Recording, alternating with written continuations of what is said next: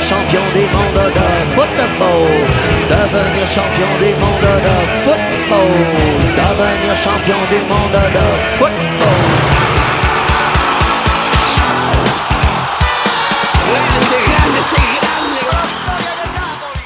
de la FIFA, la AFA, la CONMEBOL, los árbitros, el VAR, el fútbol para todos, el fútbol para pocos, los representantes, los intermediarios, los que ponen la plata, los que se la llevan,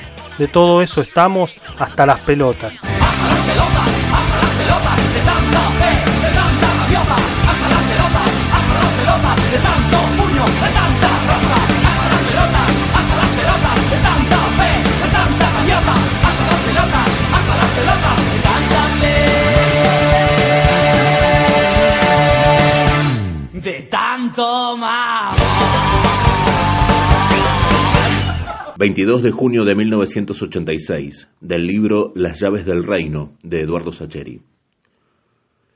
Para junio de 1986 yo llevaba un año y un mes de novio con Gabriela.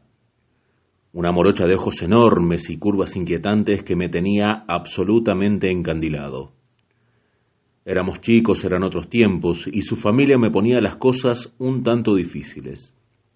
En sus conversaciones, en sus permisos y sus prohibiciones, yo no conseguía traspasar la categoría de amiguito. Solo Gabriela, Gaby como le llamaba todo el mundo, aludía a su novio. Ni su padre, ni su madre, ni su hermano mayor utilizaban semejante calificativo para mencionarme. En realidad, supongo que me mencionaban lo menos posible, y cuando lo hacían, era para unir mi nombre con el de alguna prohibición. No, no podés salir el sábado a la noche con Eduardo. No, no queremos que Eduardo te visite en las vacaciones en Villa Gesell. No, no nos parece bien que vayas a la casa de Eduardo. No, no nos importa que su casa esté en su madre y su hermana. No, no estamos de acuerdo en que te pases media hora hablando por teléfono con tu amiguito Eduardo. Cosas así. Como mi novia estaba más buena que el flan con dulce de leche, me armé de paciencia y me acostumbré a volverme transparente. Con puntualidad de tren alemán, me habitué a despedirla en el zaguán de su casa un minuto antes de las nueve de la noche. Con disciplina de monje budista, me acostumbré a cortar el teléfono a los diez minutos de conversación, y con ardides de agente secreto me las ingenié para verla a hurtadillas durante sus dichosas vacaciones en Villa Gesell. Y así fue pasando el tiempo, hasta que de repente, sin prólogos que me hicieran intuir un cambio semejante, y cuando ya llevábamos un año cumplido en esas lides, fui oficialmente invitado a comer a la casa de mi novia, un domingo al mediodía, a comer un asado, más precisamente. Ella me lo contó desbordante de alegría. Nuestro amor, al parecer, había derribado los altos muros de la desconfianza de sus progenitores. ¿Justo el domingo que viene? pregunté yo. Este domingo, confirmó mi novia en el colmo de la dicha. A veces la vida es así. Nos pone a prueba, nos otorga algo que hemos deseado, pero en condiciones que convierten en una desgracia lo que debería ser un regalo del cielo. Porque el domingo siguiente no era cualquier domingo. Era el domingo más difícil, más importante, más complicado y más desesperante de mi vida. El domingo siguiente era 22 de junio de 1986. Jugaba Argentina. Jugaba un partido del Campeonato Mundial de México. Jugaba por cuartos de final. Jugaba contra Inglaterra. ¿Pasa algo malo? me preguntó mi novia. Abrí grande los ojos y murmuré que no, aclarando que justo el domingo a las 3 de la tarde Argentina jugaba contra Inglaterra. Mi novia en el mejor de los mundos se alegró con la noticia. Mejor, aseguró, así vemos todos juntos el partido después del asado. ¿Cómo explicarle la verdad? Hay cosas que se saben o que no se saben, pero que no se explican. Hay partidos que se miran con tranquilidad, partidos que se miran con preocupación, partidos que se viven con desesperación y partidos que se sufren al borde del abismo. Y, por supuesto, ese partido contra Inglaterra pertenecía al último grupo. Y eso es algo que los futboleros solo pueden entender. Durante los mundiales, sobre todo ese Mundial de México, los argentinos no futboleros se asomaron al fútbol con interés, con entusiasmo, maravillados por lo que hacían Maradona y la selección de Bilardo. Triunfo ante los coreanos, empate con autoridad frente a la Italia campeona, victoria cómoda ante Bulgaria, victoria sufrida pero merecida frente a Uruguay por octavos. La gente que no es del fútbol supone que después de una victoria lo más probable es que haya otra victoria. Los futboleros, en cambio, sabemos cuánto dolor nos aguarda siempre en el futuro. Y si no es dolor, por lo menos cuánta incertidumbre. Que los partidos no se ganan por currículum. Que hay seis millones de cosas que pueden salir mal en un partido. Que el fútbol es cualquier cosa menos justo. Que mil veces hemos merecido ganar y no ganamos. De manera que los futboleros llegábamos a ese partido contra Inglaterra con la sensación inhóspita de que hubiésemos preferido cualquier otro rival para el partido de cuartos. Claro que el incentivo de ganarles y dejarlos afuera era interesantísimo, pero al mismo tiempo el terror de que fueran los ingleses los que nos dejaran afuera nos ponía al borde del pánico. Por supuesto que ganar ese partido o ganar el Mundial no iba a arreglar el dolor enorme de Malvinas y todos esos chicos muertos. Pero perder ese partido, perderlo con ellos, volvería todo más cruel, más amargo, más injusto. A mí nunca me ha gustado mezclar la política y la nación con el deporte, pero en ese caso, en ese año, después de todo lo que habíamos sufrido, yo sentía que el domingo 22 era una frontera definitiva. Y la buena de mi novia me invitaba a ver el partido más importante de mi vida en presencia de su familia en pleno. Yo no sé ustedes, pero yo veo los partidos importantes como si estuviera en la cancha. Grito, salto, comento, puteo, reclamo, gambeteo, sudo, relato, gesticulo. Despejo los balones sueltos en el área propia. Estiro la pierna para llegar con lo justo a las pelotas indecisas de la mitad de la cancha. En otras palabras, doy un espectáculo bochornoso para cualquiera que no entienda de este juego. Cualquiera que me observe sin entender de qué se trata deberá concluir que soy un loco o un infradotado, o un loco infradotado. De manera que ver ese partido, el partido del Mundial, como figurita de estreno en la casa de mi novio me ponía en riesgo de convertir mi debut en despedida. Quedaba una chance a favor. Que mi proyecto de suegro y mi proyecto de cuñado fuesen futboleros a muerte, esos tipos que comparten tus códigos y que saben de qué se trata. Si ese era el caso, santa solución. Los tipos iban a estar tan carcomidos por los nervios como yo, y apenas me iban a llevar el apunte. Lástima que no era el caso. El padre y el hermano de mi novia eran tenistas. Tenistas de esos que juegan todas las semanas, tenistas de club, de zapatillas blancas, de bolsos grandes, tenistas de nos tomamos una cerveza después del partido. Aclaro que, de mi parte, no tengo ningún problema con los tenistas. El problema era tener que ver el partido más difícil de mi vida como hincha al lado de dos tipos que veían fútbol nada más que en los mundiales. Traté de explicarle a mi novia que no podía aceptar su invitación, que iba a dar un espectáculo vergonzoso, que si hasta ahora en su casa me miraban con recelo, de ahora en más lo harían con repugnancia. Ella me miró con ojos acuosos, me habló de la alegría que había sentido con la invitación, de sus esperanzas que de ahora en adelante podríamos salir los sábados a la noche sin la oposición de sus padres. La carne es débil, sobre todo la mía.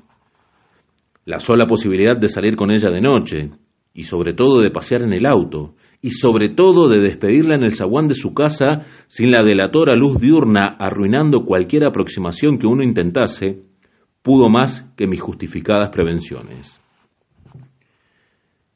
Ese día me tomé el tren en Castelar poco después de las doce. Iba de pie, cerca de una de las puertas, apoyado en uno de los parantes. Era un domingo gris, frío, típico de junio. En el de enfrente viajaba un tipo. En un momento nuestros ojos se cruzaron. No nos conocíamos. Nunca nos habíamos visto. Jamás nos volvimos a ver. Pero en ese momento los dos hicimos el mismo gesto con las cejas y los ojos. Gestos de, mamá mía, qué partido nos espera. Después volvimos a mirar el suelo o el paisaje más allá de las ventanillas. Cuando bajé en Ramos Mejía, volvimos a mirarnos. Ahora el gesto significó, ojalá, ojalá que se nos dé. Y eso fue todo. Cuando llegué a lo de mi novia puse cara de muchacho bueno, atendí las presentaciones, elogié los preparativos del asado, lo que se espera de todo novio recién presentado y bien nacido. Cuando nos sentamos a comer tuve un instante de incredulidad. Esa gente comía el asado como si no fuese a existir un mañana. Con la angustia que yo cargaba no me entraba una arveja de canto. Pero el resto de los comensales les daba las achuras, al vacío, a la tira, al vino, a la ensalada como si la vida fuese coser y cantar. ¿No comes, Eduardo? ¿No tenés hambre? Gaby nos dijo que el asado te gustaba mucho. Yo dije que sí, que no, que sí me gustaba, pero que me sentía ligeramente mareado, enfermo, indispuesto, indigestado, no sé, o, todo junto. Y lo dije con sonrisa de estampa, como si también para mí la vida fuese más que ese mediodía gris, el postre y la sobremesa.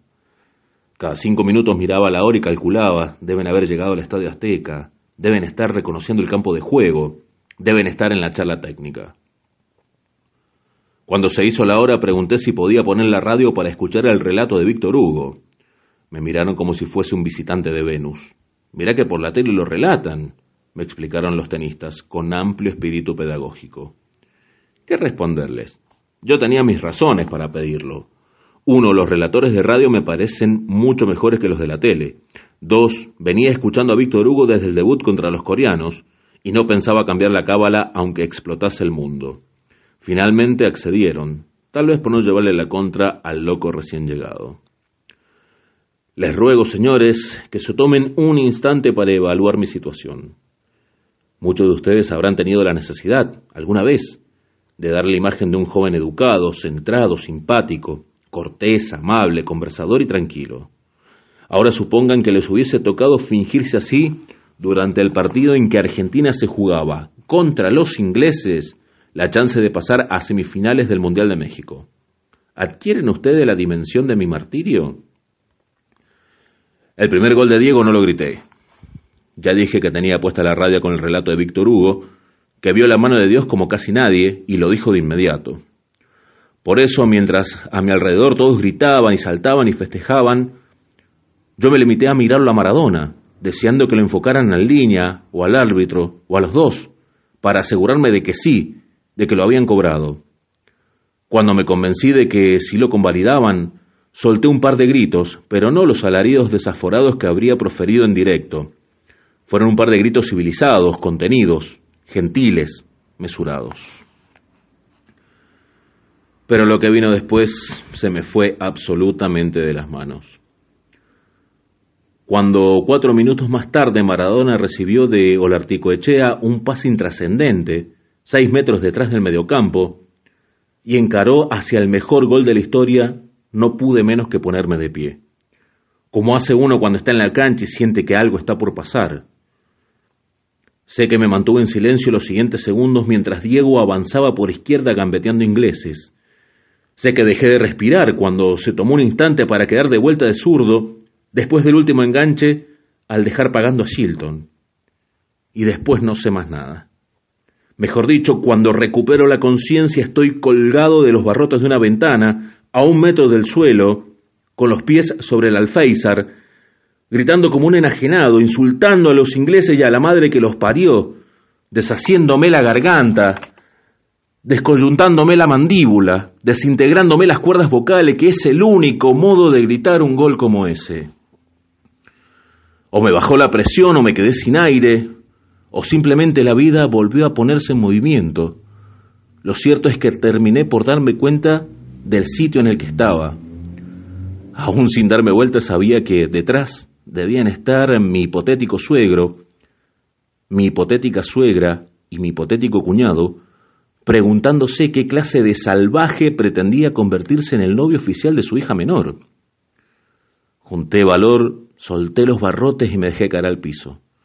Me levanté dispuesto a que me indicaran en qué dirección estaba la puerta. Y sin embargo, nadie me estaba mirando. Todos, empezando por los tenistas, seguían con los ojos clavados en el televisor, mientras repetían una vez y otra vez ese gol imposible. Me acerqué al grupo, sacudiéndome el polvo de las rodillas y carraspeando para recuperar aunque fuera un hilo de voz. Qué golazo, ¿no? comentaron. Dije que sí. Como quien no quiere la cosa, limpié como pude las marcas de mis zapatos en la ventana. Nadie mencionó, nadie había visto mis acrobacias, ni mis gritos, ni mis insultos. Volví a mi sitio y seguí viendo el partido. Eso sí, después del gol de Leinecker preferí salir a la vereda, porque sentía que si los ingleses empataban, después del baile que se habían comido, yo iba a romper el televisor contra la pared que estuviese más a mano, y ya no me salvaba a nadie. Me senté en la vereda de Avenida de Mayo y Coronel Díaz, mientras le prometía a Dios ser bueno desde entonces y para siempre, con tal de que Inglaterra no nos empatase ese partido de leyenda. Detuve mis rezos cuando escuché los primeros bocinazos. Yo le debo muchas cosas al Diego. La principal son esos goles en Inglaterra. Primero, por lo que esos goles fueron y seguirán siendo para los argentinos. Y segundo, porque sirvieron para dejarlos pasmados a los tenistas. De lo contrario, en una de esas, la familia de Gaby me repudiaba y yo no me casaba con ella y no tenía los hijos que tengo. Menos mal que, gracias a Maradona, nadie me vio a los gritos trepado en la ventana.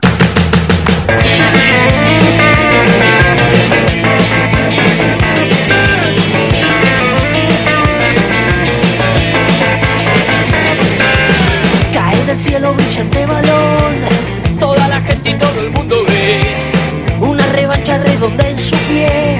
Todo el país con el corriendo va, caen las tropas de su majestad y cae el norte de la Italia rica. El papá dando vueltas no se explica, muerde la lengua de su agua, verás. Parado, parado,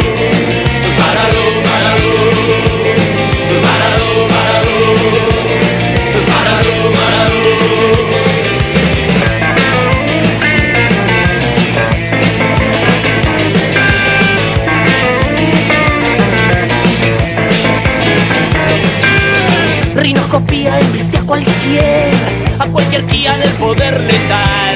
Rinoscopía, cuerno de marfil, filo platino para reventar. Y la champaña que descorchan hoy, guardan los corchos para un bote hacer. Que viene el río de la sed, y ya no hay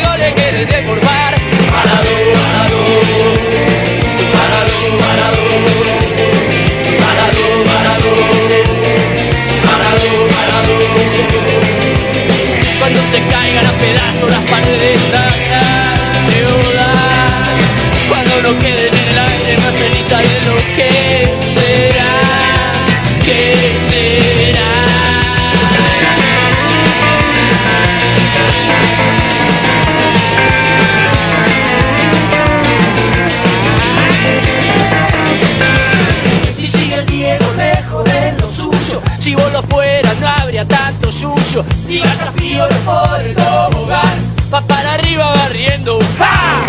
Y deja fuera alfombra mágica Alfombra va privada mil millones. Todo se pincha para la ocasión. Y esperan alguna amiga ¡Ja!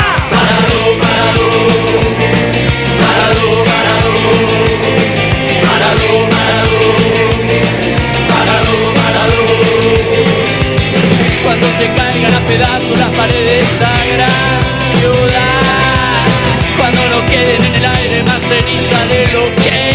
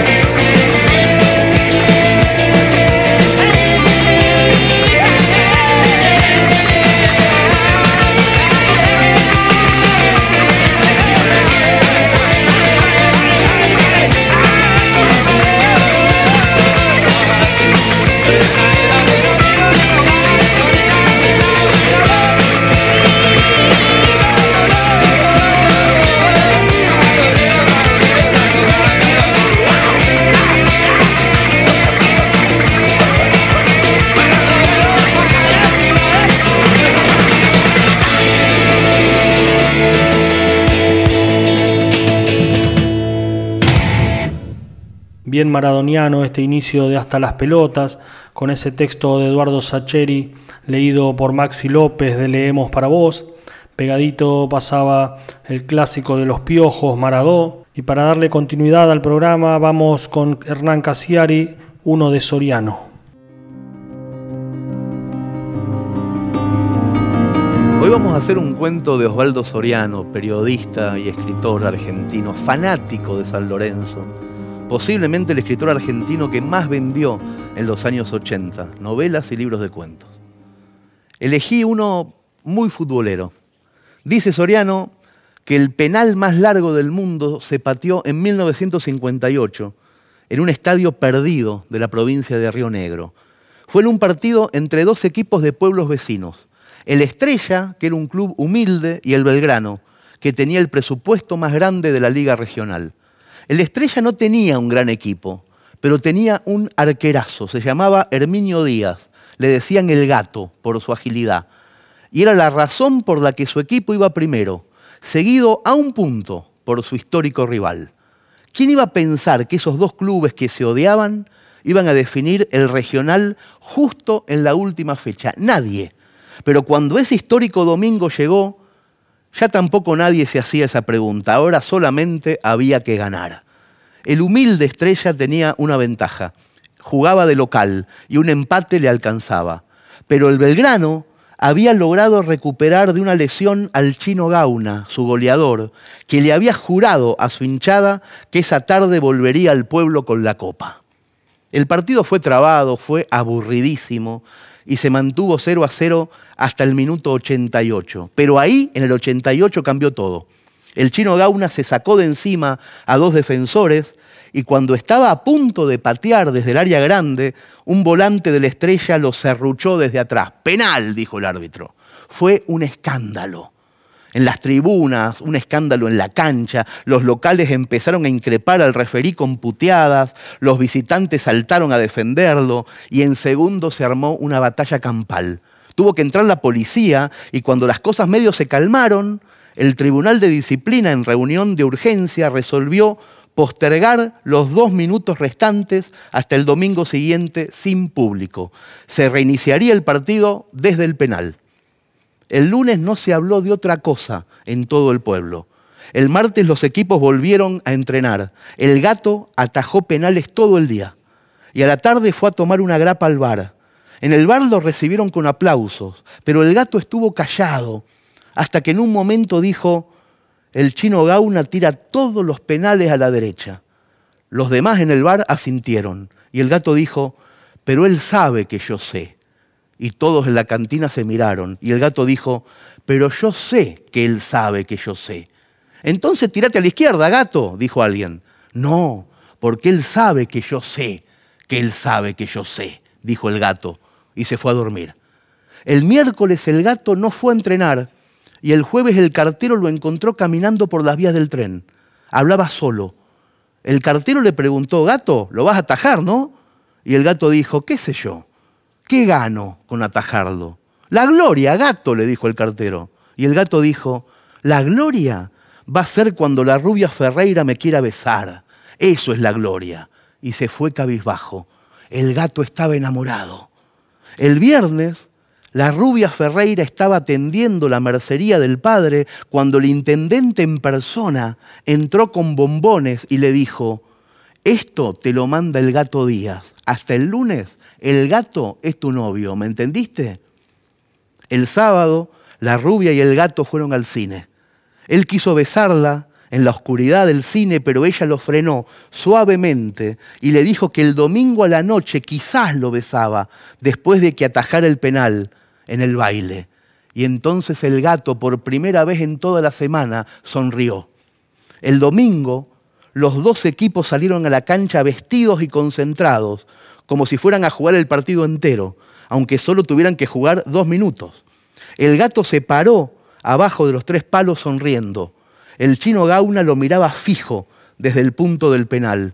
Cuando el referí dio la orden, el chino golpeó la pelota con fuerza y el gato voló decidido al palo derecho.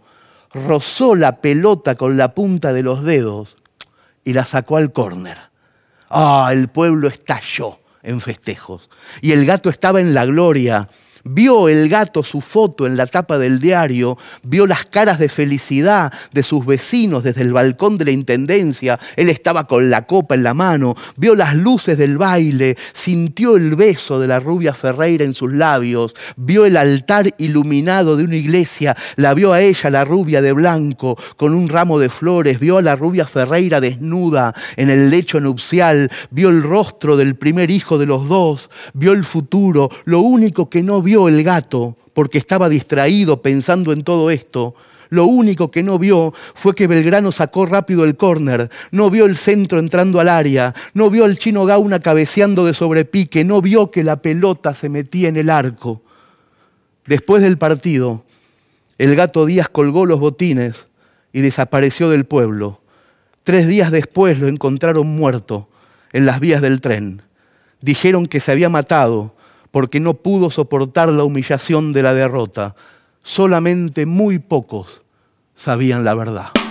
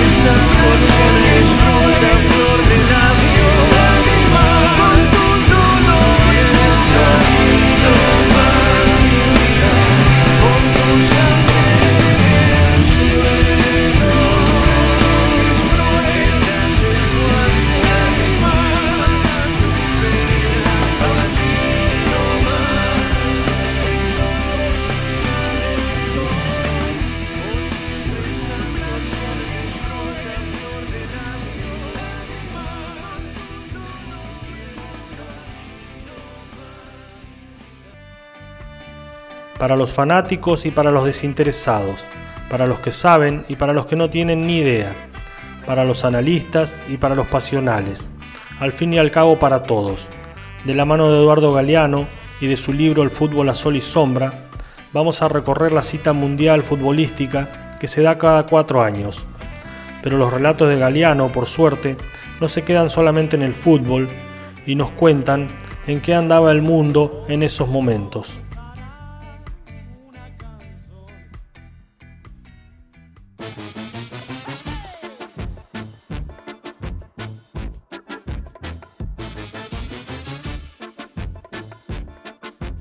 El Mundial del 58. Los Estados Unidos lanzaban un satélite a los altos cielos.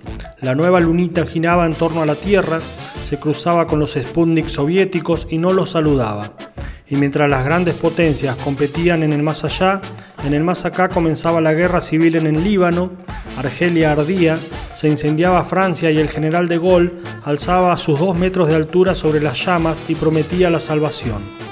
En Cuba fracasaba la huelga general de Fidel Castro contra la dictadura de Batista, pero en Venezuela otra huelga general volteaba la dictadura de Pérez Jiménez. En Colombia, conservadores y liberales bendecían con elecciones su reparto del poder, al cabo de una década de guerra de exterminio mutuo, mientras Richard Nixon era recibido a pedradas en su gira latinoamericana. José María Arguedas publicaba Los ríos profundos, aparecía en la región más transparente de Carlos Fuentes y los poemas de amor de Idea Vilariño. En Hungría caían fusilados Imre Nagy y otros rebeldes del 56 que habían querido democracia en lugar de burocracia, y en Haití morían los rebeldes que se habían lanzado al asalto del palacio donde Papa Doc Duvalier reinaba rodeado de brujos y verdugos. Juan XXIII, Juan el Bueno, era el nuevo Papa de Roma. El príncipe Carlos era el futuro monarca de Inglaterra. Barbie era la nueva reina de las muñecas. Joao Avelange conquistaba la corona brasileña en el negocio del fútbol, mientras en el arte del fútbol un muchacho de 17 años, llamado Pelé, se consagraba rey del mundo. La consagración de Pelé tuvo lugar en Suecia durante el sexto campeonato mundial. Participaron del torneo 12 equipos europeos, 4 americanos y ninguno de otras latitudes. Los suecos pudieron ver los partidos en las canchas y también en sus casas, esta fue la primera vez que la Copa se transmitió por televisión, aunque solo llegó en vivo y en directo al ámbito nacional y el resto del mundo la recibió después. Esta fue también la primera vez que un país ganó la Copa jugando fuera de su continente. En el Mundial del 58, la selección brasileña empezó más o menos, pero fue arrolladora a partir del momento en que los jugadores se sublevaron y pudieron imponer al director técnico el equipo que ellos querían. Entonces, cinco suplentes se hicieron titulares entre ellos Pelé, un adolescente desconocido, y Garrincha, que ya traía mucha fama desde Brasil. Y mucho se había lucido en los juegos previos, pero había sido excluido del Mundial porque los estudios psicotécnicos habían diagnosticado debilidad mental. Ellos, suplentes negros de jugadores blancos, brillaron con luz propia en el nuevo equipo de estrellas, junto a otro negro de juego deslumbrante, Didi, que desde atrás les organizaba las magias. Juego y fuego, el periódico World Sports de Londres dijo que había que restregarse los ojos para creer que aquello era cosa de este planeta. En las semifinales, contra la Francia de Copa y Fontaine, los brasileños ganaron 5 a 2 y otra vez 5 a 2 en la final contra el dueño de casa. El capitán de Suecia, Liedelholm, uno de los jugadores más limpios y elegantes de la historia del fútbol, convirtió el primer gol del partido. Pero después Babá, Pelé y Zagalo pusieron las cosas en su lugar ante la atónita mirada del rey Gustavo Adolfo. Brasil fue campeón invicto. Cuando terminó el partido, los jugadores regalaron la pelota a su hincha más devoto, el negro Américo, masajista. Francia ocupó el tercer lugar y Alemania Federal el cuarto. El francés Fontaine encabezó la tabla de goleadores con una lluvia de 13 tantos, 8 de pierna derecha, 4 de izquierda y 1 de cabeza, seguido por Pelé y el alemán Helmut Rahn, que metieron 6.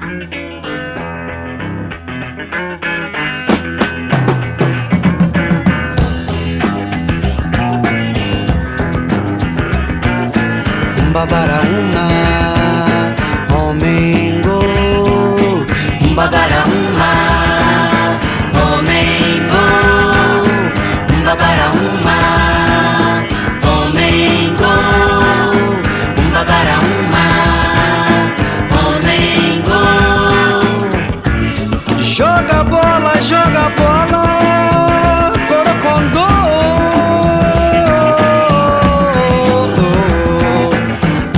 Joga bola, joga bola, jogador. Pula, pula, cai, levanta, sobe, desce, corre, chuta,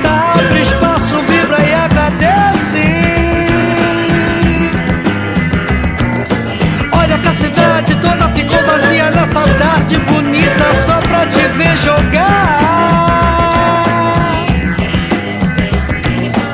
Uma,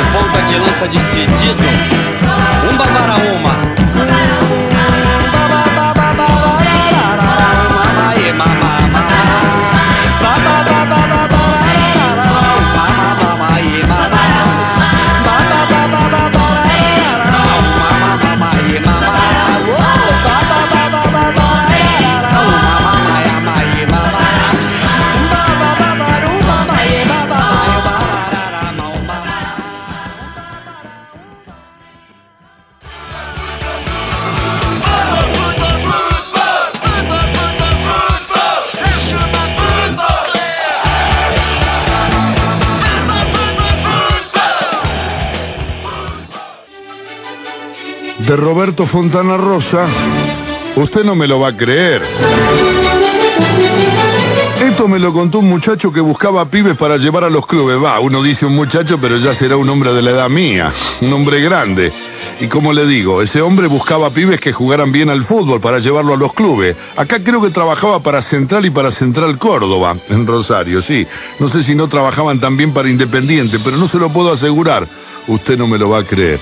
Andaba por los pueblos, es decir, no se ganaba la vida exclusivamente de eso. Le estoy hablando de una época, hará unos 15 años, en la que en el fútbol no se manejaban estas cifras fabulosas que se manejan ahora. En realidad él era vendedor. No sé muy bien si era vendedor de porcelana, verbano de, qué sé yo, detergente DEA o de las dos cosas a la vez. Usted vio que hay vendedores que representan varios productos para aprovechar los viajes y para tener más rebusques, lógicamente, pero a este muchacho, este amigo mío, Rosales se llamaba, se llama, lo vi hace poco, está canoso. A este muchacho le gustaba mucho el fútbol. Y entonces aprovechaba para buscar pibes por los pueblos. Tenía un arreglo con Rosario Central, creo recordar. Él trajo, por ejemplo, a Fornazo, ese chico que llegó a jugar en primera, después pasó a Temple y terminó en Villa Dálmine. Creo que terminó en Dálmine. Bueno, a Fornazo lo trajo él. Rosales se quedaba un, un fin de semana en algún pueblo y se iba a ver los partidos de los más pibes, los más chiquitos. Fíjese que él me decía que ya no se encontraban más chicos de 15 años para arriba que fueran buenos. Estos pibes ya están en River, en Boca, en San Lorenzo, en esos clubes grandes que se vienen para el interior y hacen unas barridas terribles en el pendejerío. Claro. Cada vez hay más tipos trabajando de lo mismo, informantes de los clubes grandes que apenas ven un pibe, que un pibe apunta bien, ya le pasan el dato a Buenos Aires. Hay que buscar entonces de 11, 12 años, más o menos esa edad, que son los que todavía están con los padres. Otras veces a él le pasaba el dato a algún amigo de la zona. Usted sabe que todo esto también se maneja mucho por amistad, por relaciones. Y este Rosales es un buen tipo, buenazo, bien intencionado, que trabajaba de esto más por gusto que por otra cosa, no tanto con la intención de hacerse rico. Y por el orgullo, además. Él me contaba la felicidad que sentía de saber que un pibe que él había recomendado de chiquito a un equipo después llegaba a primera el caso de Fornazo, sin ir más lejos. Y por otra parte, algo de la firma, de la transferencia, del acuerdo que se hacía para llevar a estos pibes a un club, iba al bolsillo de Rosales, obvio. Cosa de nada, le aseguro, moneda. Pero que no le venían nada mal. Además lo hacían sentir parte del ambiente del fútbol, que eso es importante. Él se sentía integrado. Él no había podido ser jugador de fútbol porque era mediocre. Había intentado ser sin éxito comentarista, pero se fundió con un programa de deportes. E incluso se había cansado de ser algo así como un director técnico o delegado de un equipo de barrio cuando lo reinsultaron por esos eternos problemas de si ponía uno o ponía otro. La cuestión es que era vendedor y un buscador de talentos casi vocacional, por así decirlo. Como todos los que andan en este negocio, él decía que le bastaba ver jugar a un pibe cinco minutos para saber si era crack o era un tronco. Por otra parte, para un tipo que pasaba por un pueblo vendiendo vajilla un día y al día siguiente ya tiene que estar en otro, ese poder de análisis rápido es fundamental. Pero mire usted lo que me contó este muchacho porque es curioso. Le digo que si no fuera porque yo lo conozco bastante a Rosales y sé que no es un fabulador ni un mentiroso, no le hubiese creído, no. Pero siempre fue un tipo sincero, de bajo perfil, no es de esos que afirman ser los verdaderos descubridores de Maradona, de Pelé o cosa por el estilo. Resulta que este Rosales estaba una tarde en Las Elisas, una localidad de acá cerca, saliendo como para Santa Teresa, a unos 45 minutos de Alcorta. Tenía unos clientes por esa zona y era la hora de la siesta. Era verano, hacía calor y Rosales estaba instalado en un bar del centro de Las Elisas sobre la calle principal, me imagino, tomando un café y haciendo tiempo porque una hora, una hora y media después tenía que tomarse un ómnibus para irse a otro pueblo a seguir vendiendo. No sé qué problema había tenido con el auto, entonces andaba sin auto. Creo, creo, mire lo que le digo, que yo andaba, que ya él andaba con problemas de dinero y por eso no había podido salir con el auto. Y por ahí se le había roto el auto, me parece, usted no me lo va a creer. Me estoy acordando ahora que creo que este Rosal era jugador, timbero, muy buen tipo, pero le gustaban de naipes. Eh, jugaba timbero, ¿sabe? No sé si al póker o al pase inglés, pero algo jugaba. Es bastante común entre los viajantes. Se aburren por las noches y suelen mezclarse en el escolazo. La cuestión es que Rosales tenía que hacer tiempo hasta que saliera el ómnibus y estaba tomando un café en un bar de la calle principal de las Elisas, aprovechando que el lugar tenía aire acondicionado. No había un alma, ni en el bar, ni en la calle. ¿Usted vio cómo son esos pueblos en el verano a la hora de la siesta? Solamente estaba el dueño del boliche por ahí, detrás del mostrador mirando televisión en un televisor puesto arriba, sobre una pared casi en el techo. Y Rosales me cuenta que él estaba repasando un diario que ya había leído a la mañana, de aburrido nomás, y en eso ve que enfrente, en la vereda de enfrente había un pibito sentado contra la vidriera de un negocio. ¿Y esa especie de asientito que queda así donde encaja el vidrio en el marco de la vidriera? Bueno, ahí estaba sentado el pibe. Tendría uno 10, 11 años, en cuero el pibe, en cuero y con un pantaloncito de fútbol azul, de boca serían, estos pueblos son todos de boca, el que no es de boca es de River, ruliento, rubiecito, en zapatillas, con medias de fútbol y en zapatillas, chiquito, los pies no le llegaban al suelo. Y en el suelo, al lado de él, en la vereda, una pelota de fútbol no muy nueva, gastada. Muy bien. Rosales lo miró, me contaba, Le caía simpática, por supuesto, esa imagen del pibe con la pelota era como un símbolo del fútbol. Esas viejas tapas del Villique en que dibujaba Lino Palacios.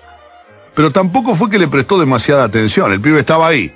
Al Pepe, indudablemente, aburrido a esa hora muerta de la siesta, se habría rajado de su casa, balanceando un poco los pies en el aire, mirando la calle por donde no pasaba nadie.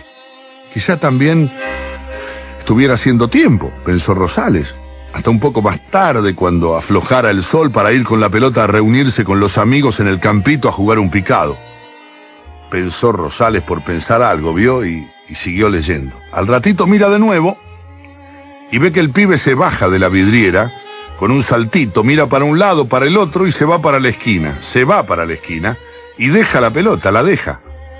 Y ahí Rosales se quedó mirando extrañado. Está bien que en esos pueblos usted todavía puede dejar el auto abierto, su casa abierta, la bicicleta en cualquier parte y no le van a afanar, que todos se conocen, que todos son de confianza, pero dejar una pelota de fútbol abandonada en la vereda tampoco es algo muy de todos los días, especialmente un chico. Rosales, sentado contra la ventana, esperó un poco, a ver si el pibe volvía a buscarla, se inclinó para mirar que se iba, y ya estaba por golpear contra el vidrio como para llamarlo, algo inútil porque el pibe no lo iba a escuchar, cuando vio algo asombroso. La pelota empezó a rodar hacia el pibe, sola, hacia el pibe, como se lo cuento, como me lo contó Rosales. La pelota sola empezó a seguir al chico. Rosales se espantó. Pensó que era el viento, que se había levantado viento y que el viento la empujaba hacia el pibito, pero no. Se fijó en algunos toldos, en una bandera que colgaba de una terraza, en unas plantas que había en unos canteros y nada se movía.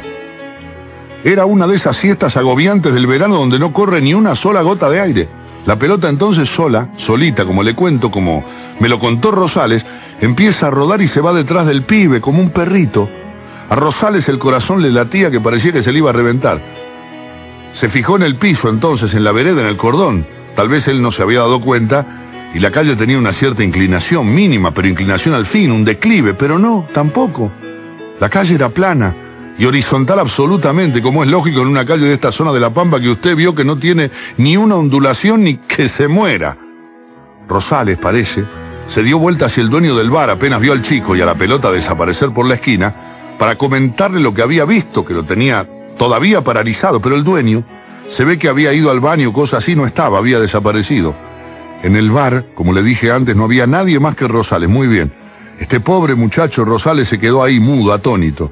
Sintió en un primer momento el impulso de salir a la calle y seguir al pibe y la pelota, pero pensó que, que en eso volvía el dueño del boliche y podía pensar que él se había ido sin pagar ni saludarlo. Y además andaba con el portafolio de las ventas, las planillas y esas cosas, el saco. Debería haber agarrado todo eso y era un lío, por así decirlo. Entre la duda y el asombro se quedó en el bar Rosales. En un momento volvió el dueño, pero Rosales se contuvo de comentarle nada porque podía pensar el tipo que él estaba loco. Se quedó ahí, callado entonces. Al rato ve que vuelve el pibe desde la esquina. Solo esta vez, sin la pelota. Caminando despacito, comiendo un helado, de limón el helado. Mire el detalle en que se fue a fijar Rosales. Me lo repitió un par de veces como si fuera importante. De limón, me dijo. El pibe volvió caminando despacio comiendo con su cucharita el helado hasta la misma vidriera en la que había estado sentado. Y ahí, antes de sentarse, mirá lo que, se dio vuelta hacia la esquina de donde venía y pegó un chiflido corto, un chiflido. Y usted no me lo va a creer. Apareció la pelota de fútbol. De nuevo. Esta vez vino más rápido, no ya rodando, sino que la mitad rodando y la mitad saltando. Hasta pegar contra las piernas del pibe y quedarse allí quieta. Rosales ya no podía ni tragar saliva, me comentaba. El pibe pegó un saltito y se sentó de nuevo en el marco de la vidriera. Entonces, para aumentar el asombro de mi amigo, golpeó al lado suyo, en el marco, como quien invita a un perro a treparse. ¿Y la pelota? La pelota pegó un salto y se le acomodó al lado, sola, sin que el pibe la tocara ni nada. Rosales me contaba que él agudizaba la mirada casi pegando con la nariz contra el vidrio de la ventana del bar para ver si el pibe este tenía un hilo o una gomita muy finita que lo unía a la pelota y que a través de ese hilo o de la gomita la manejaba, pero no se veía nada, absolutamente nada. Y además, cuando volvían de tomar el helado, la pelota había quedado distanciada del pibe, como 50 metros. Se quedaron ahí entonces. El pibe y la pelota. Recién en ese momento Rosales pudo girar hacia el dueño del boliche y señalar con un dedo al pibe, sin conseguir no obstante articular palabra, pero el bolichero estaba mirando algo en la televisión, distraído, estaba en otra cosa. Cuando el chico terminó el helado, se comió el cucurucho, se restregó las manos, se chupó los dedos y se bajó de su asiento, la pelota se tiró también, picando un par de veces al lado de él. El chico entonces chaqueó los dedos, se pegó un par de golpecitos en el pecho desnudo, la pelota saltó como un perrito, el pibe la sostuvo con las manos y se fue con ella caminando. Todo como si fuera la cosa más natural y común del mundo. Rosales volvió a darse vuelta hacia el bolichero y ahora sí el bolichero también estaba mirando. ¿Usted vio? ¿Usted vio lo que hizo? preguntó Rosales entre cuidadoso e incrédulo. El bolichero sonrió y se encogió de hombre. ¡Eh! Movió una mano en el aire como quitando la importancia al asunto. Está todo el día así. Usted no sabe el caso que le hace esa pelota, pero se la pasan juntos. Y ahí Rosales se levantó y fue hasta la barra, excitado. Y dígame, le preguntó al bolichero, ¿este pibe juega al fútbol? Me parece que sí. Frunció la nariz el hombre. Bueno, acá todos los pibes juegan al fútbol, pero me comentaron que este chico juega muy bien, muy bien me comentaron que juega. No había mucho más que decirle a Rosales. Usted puede imaginarse para que se volviera loco de ansiedad. Un pibe que lograba alcanzar tal dominio sobre una pelota tenía que ser un fenómeno jugando al fútbol. Esa tarde se fue. Tenía que irse, sí o sí tenía que irse. Se tomó como estaba previsto el ómnibus para el corte y se fue. Pero ya había averiguado el nombre del pibe, a dónde vivía, para quién jugaba, si estaba fichado o no estaba fichado y todas esas cosas. Como suelen hacer estos buscadores de talentos, tampoco hizo mucho revuelo comentando lo de la pelota que respondía a las órdenes del pibe y lo seguía como un perrito ni nada de eso. Un poco porque tenía miedo de que lo tomaran por loco o por un mitómano empedernido y otro poco porque temía que lo primerearan y cualquier otro intermediario se lo afanara para llevarlo a River, Boca, Racing Independiente. Se juró volver apenas pudiera, la semana siguiente a más tardar. Y mire cómo son las cosas.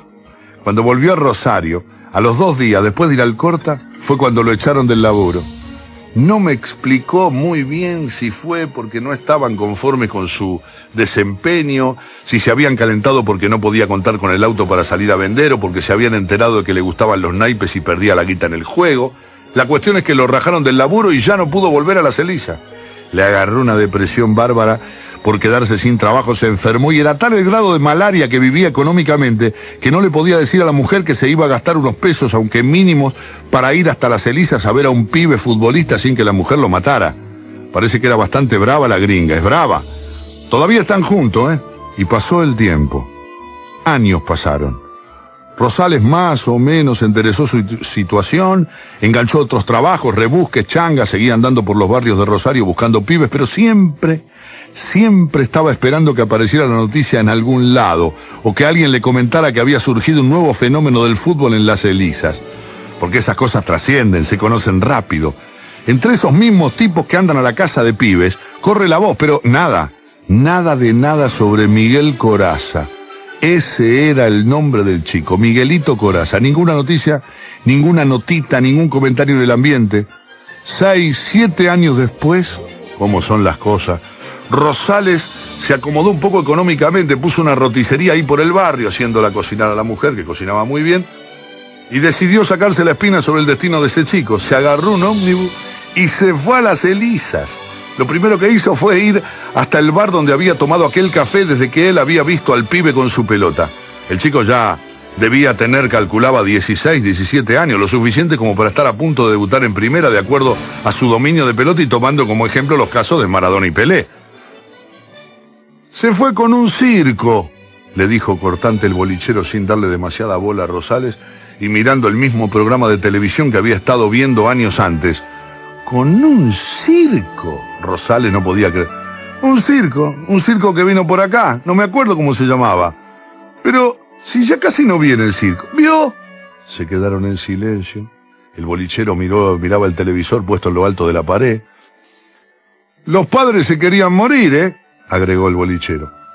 Me imagino, dijo Rosal, un chico con esas condiciones. Yo nunca había nadie que hiciera eso con una pelota. Y ya ve, los pibes son así. Pero después no se dedicó más al fútbol, jefe. No se enganchó en algún equipo. El bolichero se encogió de hombros, arqueó la boca hacia abajo y en gesto de infinito desconocimiento, ni idea. Creo que no, dijo.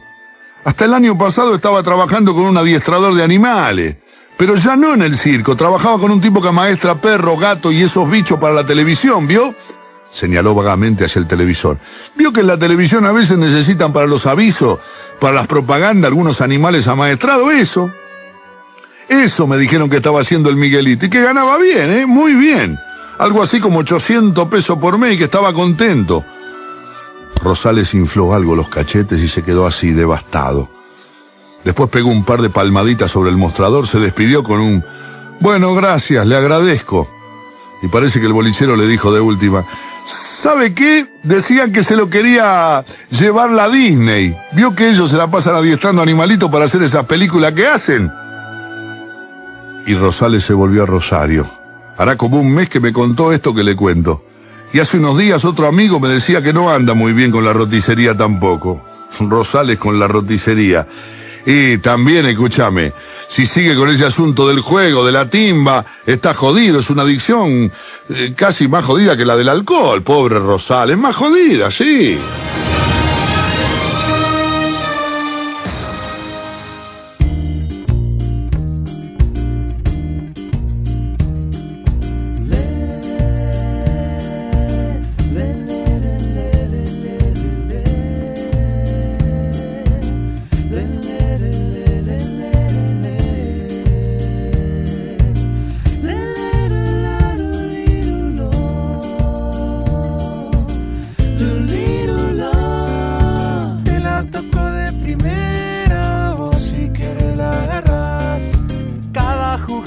Se hace realidad o pareciera algo casual.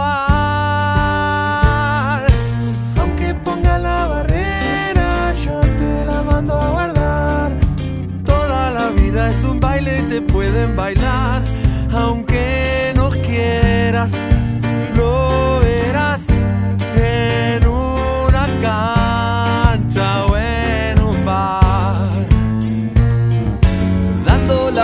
vuelta